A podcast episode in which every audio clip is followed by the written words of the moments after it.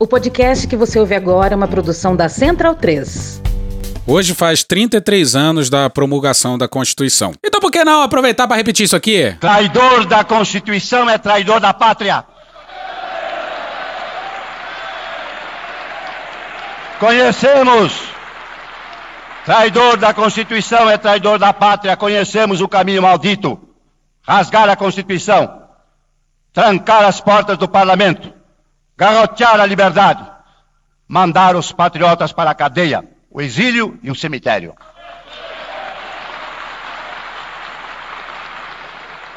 Quando, após tantos anos de lutas e sacrifícios, promulgamos o Estatuto do Homem, da Liberdade e da Democracia, bradamos por imposição de sua honra.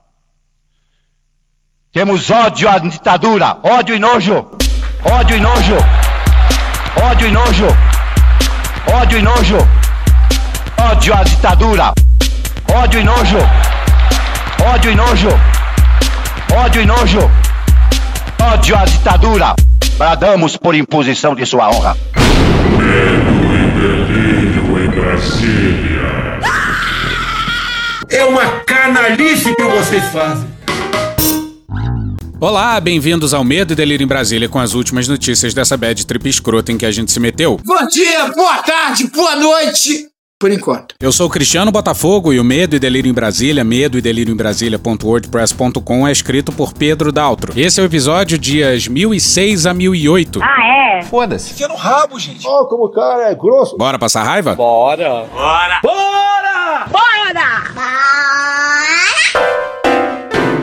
Carandiru, 29 anos. Um baita texto do cineasta João Weiner, no dia 4, na Folha, que começa assim.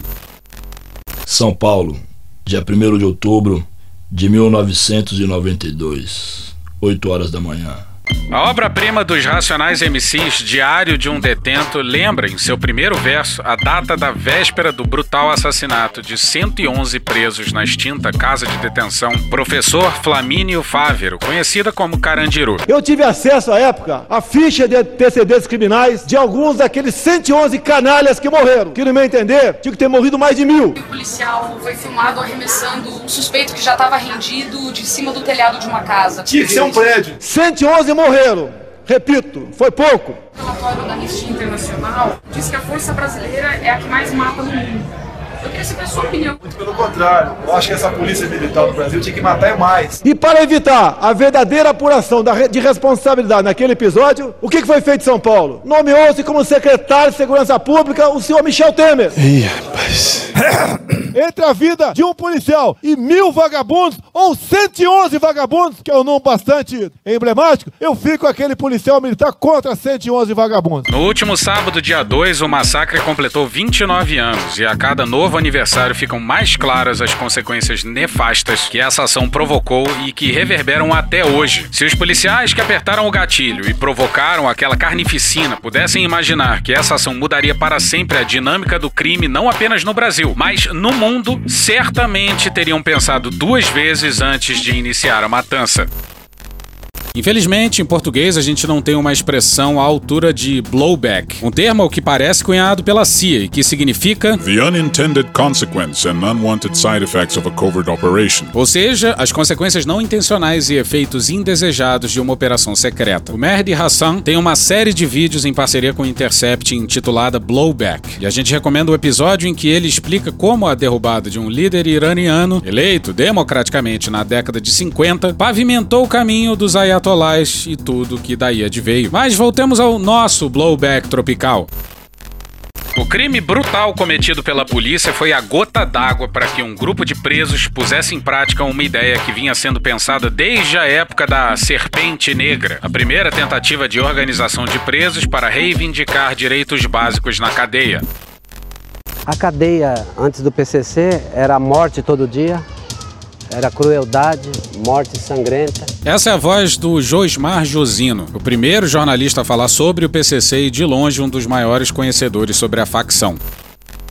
A criação de uma facção criminosa que pudesse organizar os presos para enfrentar o Estado foi uma consequência direta do massacre do Carandiru. Apesar de algumas autoridades até hoje negarem isso com veemência, se aproveitando da insatisfação geral da população carcerária que vivia em condições subhumanas nos presídios estaduais e sob custódia de um governo que não cumpria a lei de execuções penais, o primeiro comando da capital nasceu em 1993 na Casa de Custódia de Taubaté e rapidamente dominou o sistema penitenciário. Aliás, o áudio anterior que vocês ouviram e o áudio que vem a seguir são desse filme, intitulado PCC Primeiro Cartel da Capital. Direção do mesmo João Weiner, reportagem de Ayuri Rebelo, Eduardo Militão, Flávio Costa e Luiz Adorno. E apresentação da Débora Lopes. O Estado não cumpria o papel dele, não cumpria, era o primeiro a descumprir a lei, lei de execução penal. Superlotação, falta de atendimento médico, falta de assistência jurídica. É, tudo isso fortaleceu o crime organizado, que surgiu como um movimento para lutar contra os maus tratos. O massacre do Carandiru foi o estopim disso tudo. 111 presos indefesos, mas presos são quase todos pretos, ou quase pretos, ou quase brancos, quase pretos, de tão pobres. O PCC surgiu, olha, eu quando vejo esses idiotas. Quando vejo esses idiotas falando, não, teve um massacre do Carandiru, mataram só 111, devia matar muito mais. Isso é gente mentecapta, de visão curta. Como bem disse aquele conhecido médico daquela conhecida televisão. Que não entende o que acontece depois de uma tragédia como aquela. O que ocorreu? O Estado teve que se recolher, porque foi uma tragédia que se noticiada no mundo inteiro. Né? Se e desmoralizou. Se desmoralizou. E a bandidagem fez o quê? Assumiu aquele espaço vazio que ficou. E daí é que surgiu o crime organizado. Nós estamos vivendo esta situação do crime organizado. Isso é consequência do massacre do Carandiru. Está no estatuto do PCC que o PCC veio para, uma das, das, razões pelas quais ele surgiu, era para vingar o massacre do Carandiru. E aí o crime se organizou. E se organizou e está cada vez mais organizado hoje. Aqui no estado de São Paulo, o domínio é total. Você veja o que Dentro das cadeias? Dentro e fora das cadeias. Pedro, pensa o seguinte: nós tínhamos nos anos 90, no estado de São Paulo, 60, ao redor de 60 e poucos assassinatos, homicídios, para cada 100 mil habitantes. Nós temos hoje 8,75 homicídios para cada 100 habitantes. É uma queda. É uma queda brutal. Nada explica essa queda brutal. Não que houve que... uma melhora da situação econômica tão importante. O, que, o que aconteceu, na verdade? O quê? Aconteceu, na verdade, que quando você tem um crime organizado, ele tem que estabelecer certa ordem. O sistema penitenciário é um caos, cara. Ah, eu, sistema penitenciário é um caos. Cara. Eu sinto isso quando eu olho. É, são prisões de ociosidade máxima. Ninguém estuda, ninguém trabalha, não tem investimento. E onde é que nasceram todas as facções do tráfico? Tudo quanto é facção, do Brasil inteiro. Do Brasil inteiro. Todas as facções, todas as facções nasceram dentro do sistema penitenciário. PCC aqui de São Paulo nasceu, Comando Vermelho nasceu, Terceiro Comando nasceu, ADA, tudo no Nordeste. Todas as facções nascem do dentro presídio, do, presídio. do presídio. Todas. Nenhuma nasce em favela, periferia, todas no presídio. Porra, o sistema penitenciário está organizado para o crime. O Estado organiza o sistema penitenciário para o crime. Então você tem que olhar para o sistema penitenciário e falar, parou. Vamos separar os presos pelo tipo de periculosidade que ele tem. Vamos tem que botar esse cara para estudar, para trabalhar, para tirar do crime. Tem que ter investimento sempre. Não é para proteger bandido, é para proteger a rua, para proteger tua mãe, para proteger teu filho, para proteger meu irmão. Originalmente criado para lutar pelos direitos dos presos e organizar a vida na cadeia, o grupo aos poucos foi crescendo até se transformar no monstro que é hoje, um cartel internacional da droga, maior até do que os famosos cartéis colombianos, que, ao contrário dos tempos de Pablo Escobar, atualmente operam de maneira menor e mais discreta. Hoje, no mercado da droga, os colombianos, em parceria com os mexicanos, fornecem toda a cocaína vendida para os Estados Unidos, maior mercado consumidor do planeta. Já os brasileiros, em sentido sentido inverso ao de Cabral, cruzaram de volta o Atlântico e criaram um corredor perfeito para entupir de cocaína o velho continente. Dominaram a produção da droga na Bolívia e no Peru, eliminaram os intermediários paraguaios na fronteira, controlaram o Porto de Santos e passaram a mandar todos os meses toneladas de cocaína para a Europa, sempre aos cuidados de sua principal parceira no negócio, a Andrangheta, máfia italiana considerada a maior organização criminosa do mundo, responsável por distribuir o produto por vários países da Europa e mais alguns nos continentes africano e asiático. A organização, que foi fundada por oito presos em 1993, hoje tem mais de 30 mil membros e tentáculos no mundo todo. É impossível calcular o tamanho do faturamento dos criminosos, mas certamente estamos falando de cifras que, de tão grandes, passarão até a ser um problema para eles. Afinal, não é fácil lavar tanto dinheiro assim. E muitos têm sido presos em investigações da Polícia Federal focadas em movimentação financeira. Há 29 anos, quem deu a ordem para a polícia entrar atirando com munição letal no presídio, porque era véspera de eleição, achou que estava resolvendo o problema. Mas quando o Estado, que deveria cumprir a lei, comete um crime tão brutal como esse, ele se iguala aos bandidos e nivela a briga por baixo. E é importante dar nome aos bois. O governador era o Luiz Antônio Fleury Filho. E por que os policiais fizeram o que fizeram poucos anos após o fim da ditadura? Todas as forças policiais de São Paulo vieram matar aqui dentro.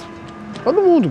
Existe o antes e o depois do massacre. Porque agentes do Estado se sentiram confortáveis para produzir um rio de sangue. E o rio de sangue é literal. Pesquisa nas fotos. Se os torturadores da ditadura haviam saído ilesos relativamente poucos anos antes, valia tudo, né?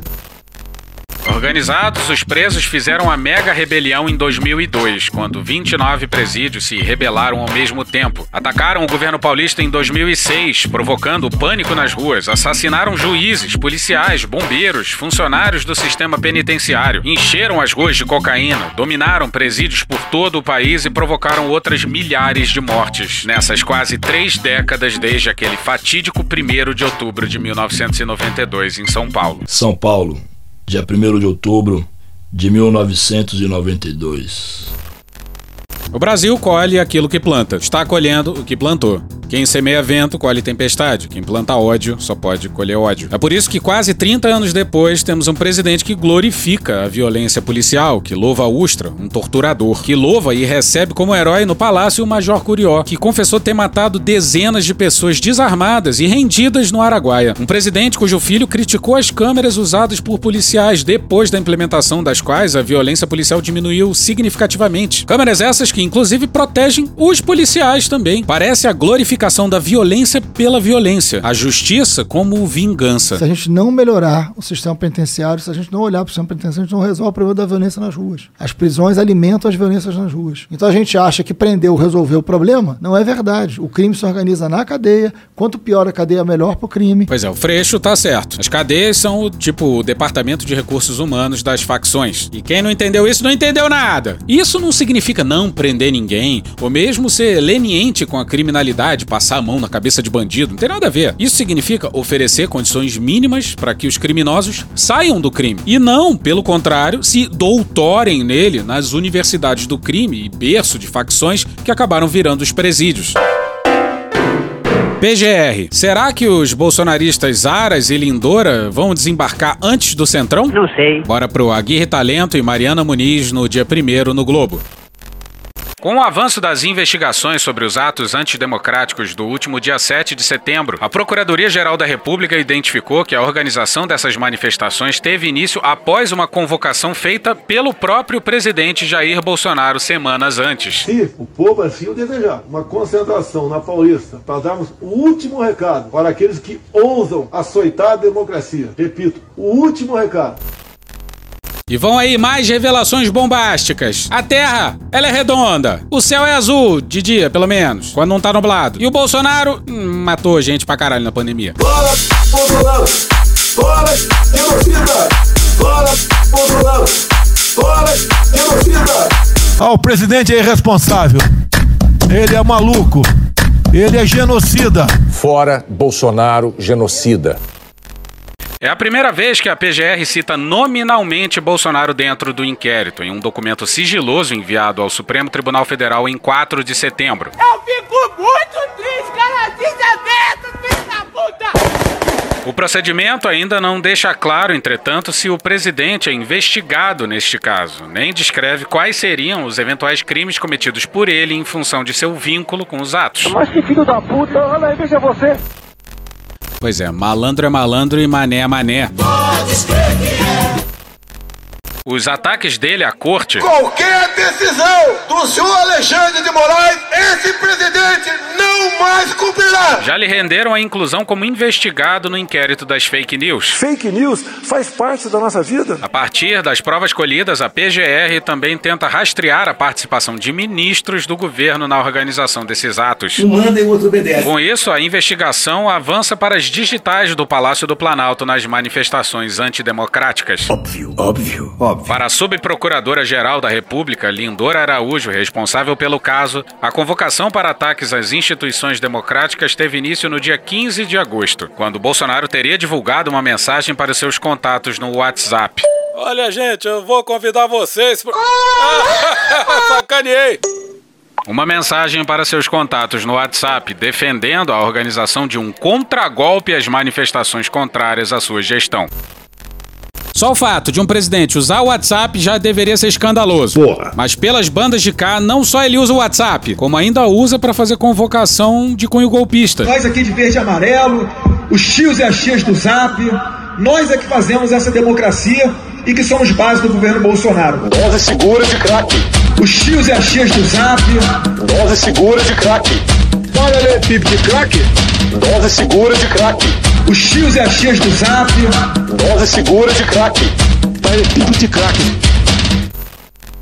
No documento, a PGR cita essa divulgação como sendo uma entrevista dada por Bolsonaro. Presta atenção que é importante, pessoal. Abre aspas, a princípio, a organização da realização de prováveis atos de ataque à democracia e às instituições iniciou-se com entrevista do presidente da República, informando que haveria contragolpe aos atos entendidos como contrários à sua gestão, em 15 de agosto do presente ano. Fecha aspas, escreveu Lindora. Por isso, a PGR estabeleceu o dia 15 de agosto como marco temporal em que, iniciadas as convocações para os atos antidemocráticos previstos para o dia 7 de setembro de 2021. Com base nessa data, a investigação busca rastrear o fluxo financeiro dos alvos para descobrir os financiadores. Dos depoimentos já colhidos pela Polícia Federal, investigadores fizeram questionamentos sobre a relação dos alvos com ministros do governo e com parlamentares bolsonaristas. Investigados no inquérito por organizar os atos, publicaram, por exemplo, fotos nas redes sociais com o ministro Heleno. Isso não pode acontecer. Indicando que se encontraram com ele em Brasília. Olha só. Um dos principais investigados é o caminhoneiro Marcos Antônio Pereira Gomes, o Zé Trovão, atualmente foragido no México. Em alguns momentos eu devo ser preso. Chega, eu tô cansado disso, tá? Eu estou indo pro Brasil, provavelmente preso.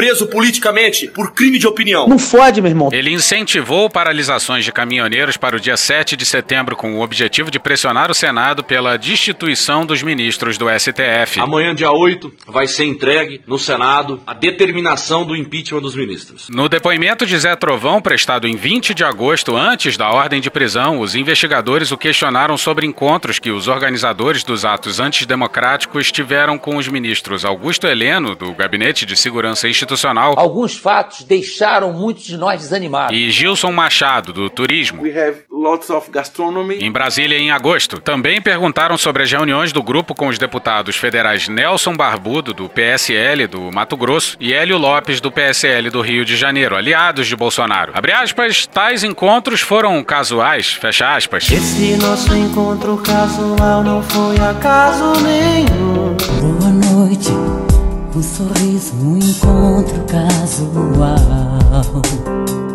Depois de cinco minutos, já era alguém especial. Fecha aspas, respondeu Zé Trovão. Pois é, o encontro caporra do Gabinete de Segurança Institucional. O grupo do caminhoneiro participou de reunião no Palácio do Planalto no dia 11 de agosto com a secretária especial de Articulação Social, Gabriele Araújo. Registrada na agenda oficial, o encontro tinha como pauta o tema Caminhoneiros Autônomos.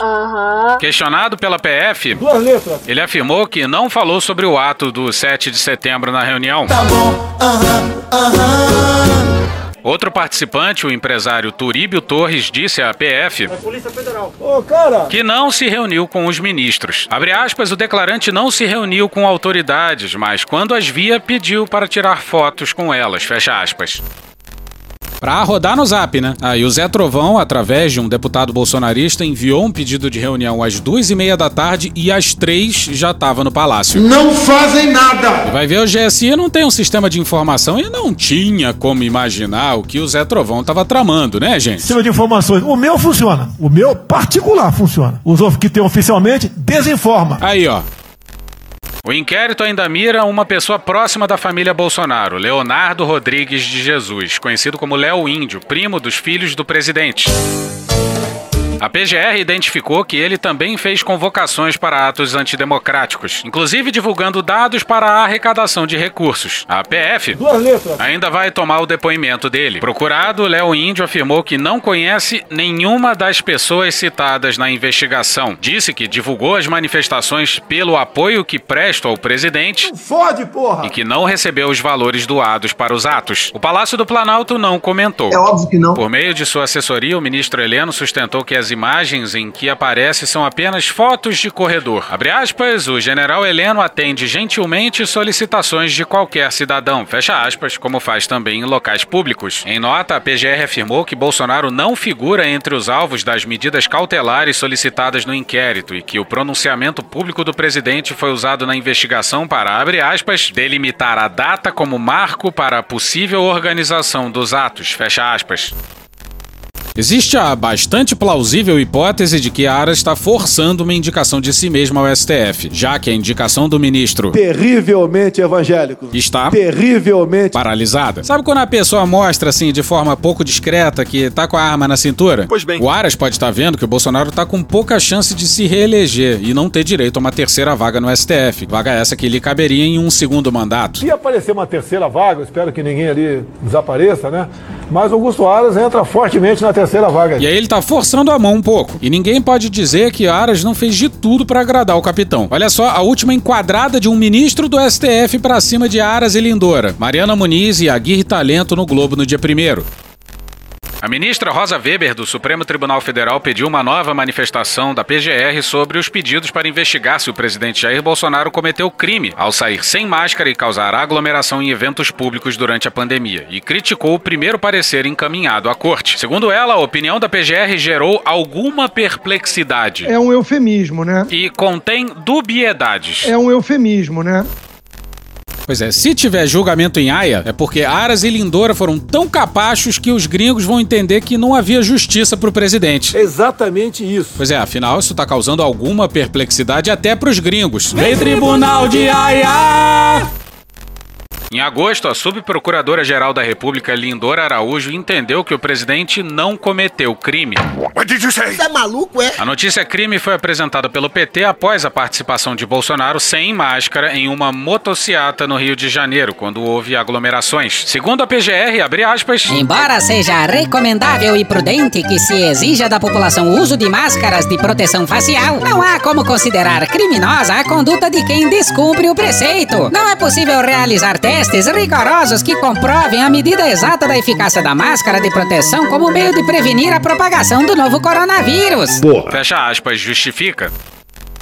Bom, primeiro, tem sim. Segundo, se puder dar uma olhada lá no nosso YouTube. Há uns seis meses, a gente colocou lá uma compilação de imagens do presidente aglomerando sem máscara durante a pandemia. A compilação foi feita pelo pessoal do Desmentindo Bolsonaro. Já tem um tempo e é só parcial. Além disso, o André Chalders também publicou no Estadão uma matéria falando dos mais de 40 eventos com aglomeração realizados no Palácio por Bolsonaro. Se você quiser procurar a matéria, ela se chama Bolsonaro faz mais de 40 eventos com aglomerações no Planalto. Se juntar tudo, é aglomeração todo dia na pandemia. Bom, e terceiro, que mesmo que não fosse possível determinar a efetividade do uso de máscaras, isso não seria argumento. E a Rosa Weber deixou isso muito claro.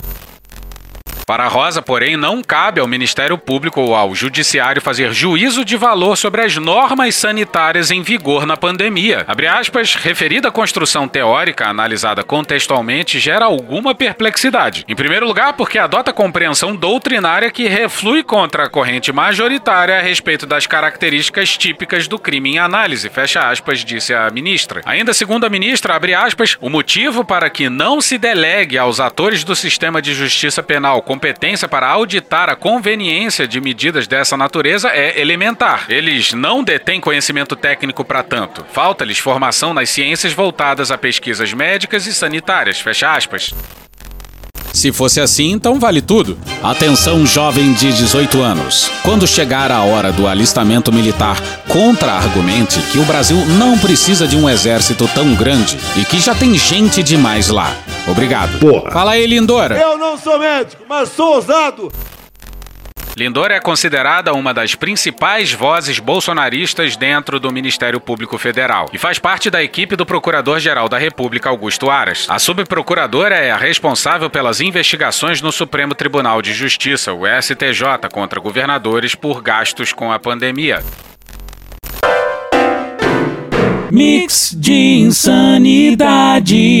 Comecemos com eles. Malditos melicos. Amanda Almeida na coluna do Lauro Jardim no Globo no dia 1 Eduardo Pazuello acaba de ser nomeado por Ciro Nogueira assessor especial da Secretaria Especial de Assuntos Estratégicos da Presidência da República. É sério isso? Na terça-feira foi extinto o cargo em que o ex-ministro da Saúde estava, secretário especial de Estudos Estratégicos, também vinculado à Secretaria Especial de Assuntos Estratégicos. Pazuello não ficou na chuva. Pois é, o famoso Aspone. Ele é assessor especial da Secretaria Especial. Caralho! Pra quem não sabe, o General da Ativa. E o terrível homem do broche de caveira! Estarão empregados no governo e escrevendo um relatório paralelo para ser apresentado na CPI da pandemia. É um absurdo difícil de dar conta. Vamos de novo para Amanda Almeida na coluna do Lauro Jardim no Globo, só que agora no dia 3. Governistas da CPI da Covid estão correndo para fechar o relatório paralelo ao de Renan Calheiros, com um apelo para seduzir os titulares independentes do colegiado e acenar a população. As pessoas já não divergem apenas quanto às suas opiniões, como é próprio da democracia. Divergem quanto aos próprios fatos. Pós-verdade e fatos alternativos são palavras que ingressaram no vocabulário contemporâneo e identificam essa distopia em que muitos países estão vivendo. Acenar a população. Acenar a população se for com o dedo do meio a laqueroga. Dizem que a melhor defesa é o ataque, às vezes, né, presidente? Tá certo. Isso. A ideia é vender a peça como imparcial, ainda que ela esteja sendo gestada no Palácio do Planalto, com a ajuda de Eduardo Pazuello. Ministros envolvidos na produção do documento disseram aos bolsonaristas do colegiado que estão incluindo alguns pontos de autocrítica no texto. Claro, a proposta não é assumir a culpa por nada, mas falar sobre lições aprendidas na pandemia. Essa parte poderia ser escrita pelo Heinz. DJ Raul nesse teu zap tem. Mia Khalifa te zoa também. Vacila, Heinz, vacila, Heinz. A gente gosta de assistir tu vacilando na TV. Agora que na lá não salvou ninguém. Vacila, Heinz, vacila, Heinz. E vai pra casa do cara e leva o Marcos com você. Pasme. Esse aí sabe tudo de autocrítica. Quilombolas, índios, gays, lésbicas, tudo que não presta. Vai tomar no cu com todo o respeito. E ao que parece, a Rap Vida, um conglomerado de saúde com presença forte nas regiões norte e nordeste do país, seguiu o mesmo caminho macabro da Prevent Senior. Nos dois casos, planos de saúde com rede própria de hospitais. Um absoluto sucesso financeiro. Ah, cara, quem fala de eu não sou governo, tá vendo? Aí, sete dos 13 hospitais da Prevent operam sem licença. Puta que pariu! E passemos ao Santos Cruz. É golpe. Bela Megali no dia 1 no Globo. Ex-ministro de Bolsonaro, o general da reserva Santos Cruz, quer dar um recado direto aos militares com sua candidatura em 2022. O responsável é o presidente. Cruz afirmou à coluna que uma de suas maiores preocupações é evitar que o presidente Bolsonaro arraste irresponsavelmente as Forças Armadas para seu jogo político. É tarde demais. Abre aspas, um dos meus objetivos é não deixar que o presidente arraste as Forças Armadas para ser uma ferramenta de uso político pessoal. Fecha aspas, disse Santos Cruz. Caralho! And it's too late, baby, now it's too late. Agora, a pergunta: é injusto desconfiar quando um general tenta parecer lúcido? Olha só! O general afirma que tem vários convites, mas ainda não decidiu por qual partido vai sair e nem se disputará vaga a senador ou deputado. Santos Cruz citou ainda outros dois fatores que o motivam a enfrentar uma disputa eleitoral: alertar os eleitores sobre o perigo do fanatismo político e apoiar uma nova alternativa à polarização entre Bolsonaro e Lula. Abre aspas, para acabar com a polarização, a pessoa que vier tem que representar um projeto de país e não um projeto de show como estamos assistindo. Fecha aspas afirmou. Bom, primeiro esse é o cara que disse isso aqui. O Haddad representa a ditadura, representa o fascismo, representa nazismo, representa racismo, divisão do país em cores, regiões, etc. E aí a conclusão dele é essa aqui. Então é a hora da opção. O gigante acordou, o Brasil vai votar Bolsonaro. Puta que pariu, Marquinho. Primeira coisa a ser questionada é a capacidade de avaliação desse sujeito. Pô, desculpa, mas todo mundo sabia quem era o Bolsonaro em 2018. E agora vem o Santos Cruz falar em polarização, em fanatismo político, em projeto de país de um candidato que não tinha projeto nenhum. Reclama do show, sendo que ele trabalhou para um candidato e para um presidente que era só show e mais nada. E um show ruim ainda. Ainda faz uma puta falsa equivalência entre Bolsonaro e Lula, né? E Neide, desculpa, mas a gente tem que colocar isso aqui. Ah, meu filho, faz o que você quiser. Sobre Centrão, aquela brincadeira que eu fiz foi numa convenção do PSL, PFL, PSL, PFL, PSL, PFL, na época da campanha eleitoral. Naquela época existia à, à disposição na mídia várias críticas ao Centrão. Não quer dizer que hoje exista Centrão. Say what? Isso foi muito modificado ao longo do tempo. Não. E eu não tenho hoje essa opinião e nem, nem reconheço hoje a existência desse Centrão. Você tá falando sério? Então, naquela época, é uma situação, a evolução de opinião faz parte da vida do ser humano. Inclusive, Vossa Excelência já mudou de posição eh, várias vezes ao longo da sua trajetória política. Então, isso aí é, faz parte do show, né? do show político. E passemos ao Lira, Rubens Valente, no UOL no dia 3.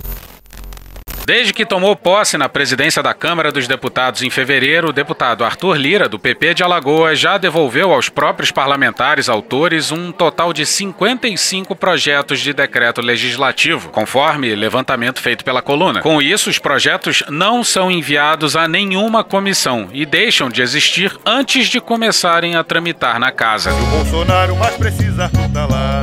Tá aí um homem que nasceu pra engavetar. Pois é, vai demorar um tempo para a gente entender o estrago que o Lira fez no Congresso. Lira se vale de uma manobra regimental que permite a devolução sob o argumento genérico de inconstitucionalidade. Nos atos de devolução, contudo, ele não explica qual é o ponto exato da suposta afronta à Constituição. Yeah, yeah! Ha! Glu, glu, glu, glu, glu. É segredinho? Pois é, quem deveria dizer se é inconstitucional ou não são as comissões temáticas, em especial a CCJ. Mas a quadra da história é tão miserável que isso nem adianta muito, dado que a CCJ tem como presidente a Bia Kicis. E vamos acabar com um rápido giro pela família presidencial. Descobriu-se que o senador Eduardo Bolsonaro é despachante de luxo do Alan dos Santos. O sujeito fugiu do país com a ajuda do senador, filho do presidente. E também veio à tona que vários amigos da Michelle Bolsonaro conseguiram uma generosa linha de crédito, graças ao esforçado trabalho da primeira-dama e do presidente da Caixa Econômica. Ah, puxa saco do caralho, né? Vamos combinar, puta que pariu. e acabou. Que Deus tenha misericórdia dessa nação.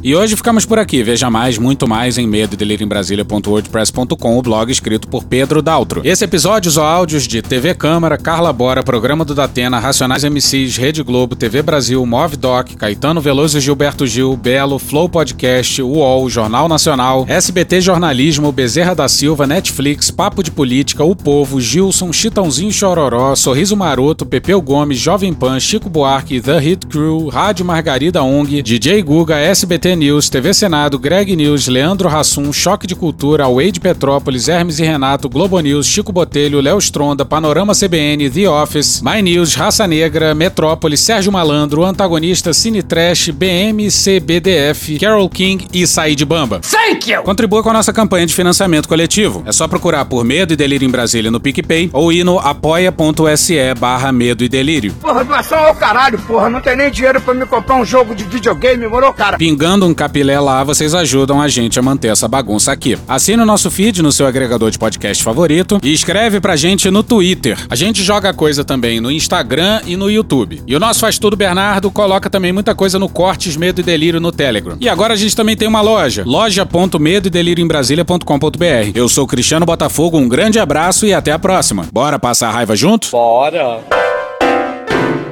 Permite uma parte? Não lhe dou a parte. Não lhe dou a parte. Ele segue para o Supremo. Eu só fiz um pedido para ele, ou melhor, dois. Primeiro, que toda semana, quando ele iniciar seus trabalhos, ele peça dois minutos e faça uma oração dentro do Supremo Tribunal Federal. Estado é laico, mas eu sou cristão. Essa historinha de Estado laico não! É Estado cristão! Tá errado. E outro que vem do coração. Nós sabemos que quem esquece seu passado está condenado a não ter futuro. Ele é uma pessoa humilde.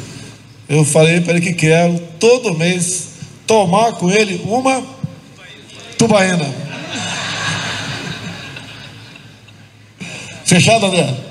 Fechado. Tá muito errado isso. Porra. Porra. Porra. Porra. Putinha do poço. Problemas? Pornô. Pornô. Paralelepípedo de craque? Paralelepípedo de craque? Paralelepípedo de craque. Presidente, por que sua esposa Michele recebeu 89 mil de Fabrício Queiroz? Parte terminal do aparelho digestivo. Pum. Que bom do bom. Agora, o governo tá indo bem. Eu não errei nenhuma. Eu não errei nenhuma. Zero. Porra. Será que eu tô errando falar isso daí? Não tem como não dar errado. Vai dar errado. Tem tudo para não dar certo. O cu dilatado.